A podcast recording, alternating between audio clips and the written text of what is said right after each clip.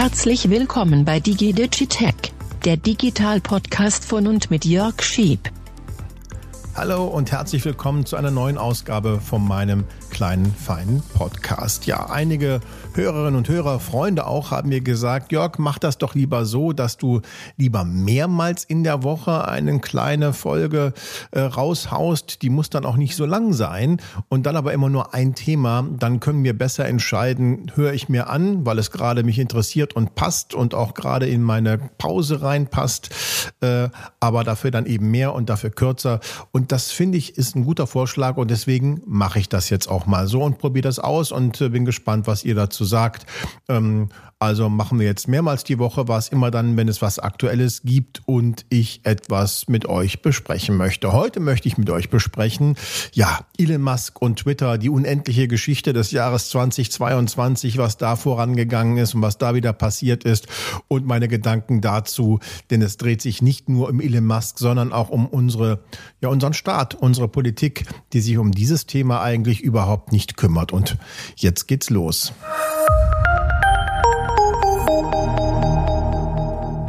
Ja, machen wir doch mal am Ende des Jahres so eine Art äh, Rückblick für alle, die das jetzt nicht äh, so von Anfang an und vollständig verfolgt haben. Twitter, das ist dieses sympathisch wirkende Social Network mit blauem Vögelchen im Logo, denn To tweet bedeutet im Englischen ja zwitschern. Auf Twitter gibt es also das zu lesen, was die Spatzen von den Dächern pfeifen, sozusagen, und das in der digitalen Welt. Twitter ist nicht das größte Social Network, weder was die Nutzerzahl betrifft noch den Umsatz. In den letzten Jahren hat sich nicht viel getan bei Twitter, das muss man sagen, während sich Facebook, Instagram und vor allem TikTok rasant entwickelt haben. Die anderen machen Profite, Twitter macht immer noch oft Verluste und das hat seinen Grund.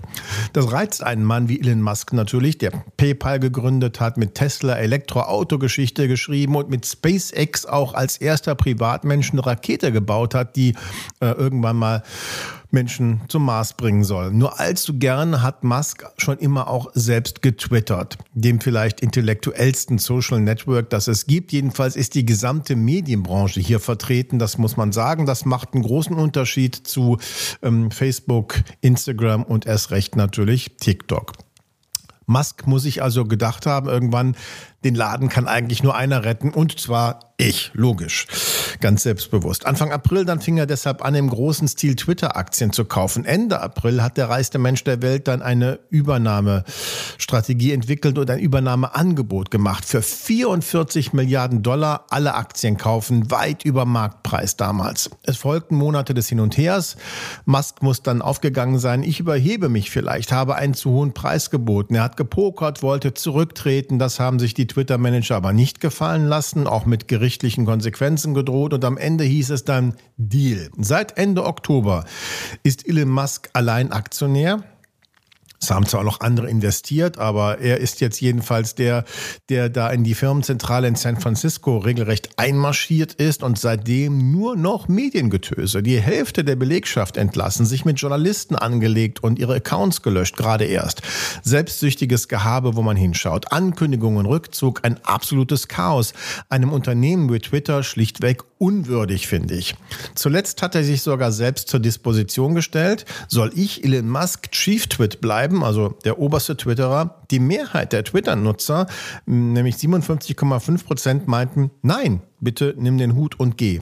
Keine repräsentative Umfrage, klar, aber dann doch eine deutliche Ansage. Das alles taugt, finde ich, für eine Serie auf Netflix und man würde sich vielleicht sogar gut unterhalten fühlen, es aber dann doch irgendwie vor abwegig halten, dass so etwas überhaupt passieren kann, dass der reichste und damit einer der einflussreichsten Menschen der Welt sich derart kindisch aufführt, Milliarden verpulvert, als wäre es nichts. Aber schlimmer noch, dass man ihn lässt. Und das ist mein Punkt. Twitter ist zwar eine private Firma, stellt aber einen öffentlichen Raum zur Verfügung. Und da hat kein Elon Musk allein zu bestimmen, was da passiert. Auch sonst niemand. Die Regeln für öffentlichen Raum legt immer noch die Gesellschaft fest. Also wir alle. Aber was macht die? Was machen wir? Die einen sind fasziniert von Elon Musks Kapriolen, die anderen resigniert, weil sie nicht wissen, was sie tun sollen. Schande aber über alle, die Verantwortung tragen. Den öffentlichen Raum zu gestalten, auch den digitalen, ist die verdammte Pflicht des Staates. Der Regierung. Der Staat muss für die öffentliche Ordnung sorgen, muss Straftaten verfolgen, muss Demokratie schützen und dafür natürlich auch den geeigneten Rahmen vorgeben. Durch Gesetze, durch Regeln, durch Vorschriften. Tut er aber nicht. Und das nehme ich unseren Politikern wirklich übel. Wie Musk sein Geld ausgibt, das ist mir wirklich vollkommen egal. Wenn er aber öffentliche Debatte und gesellschaftlichen Konsens zum Unterhaltungsspiel für Superreiche erklärt, dann werde ich aufgebracht und wütend und kann nach einem solchen Jahr nur sagen, kümmert euch endlich um die Digitalisierung, ihr in Berlin und Brüssel, endlich mal richtig. Denn das, was da abgeht, und ihr guckt nur zu, das darf doch alles nicht wahr sein. Ich möchte ein anderes Beispiel, ein anderes Bild geben, warum ich zu diesem, ähm, zu diesem Schluss gekommen bin. Das Argument höre ich nämlich häufig, Elon Musk ist Privatmann, das ist eine private Firma, soll er doch machen, was er will. Aber stimmt das?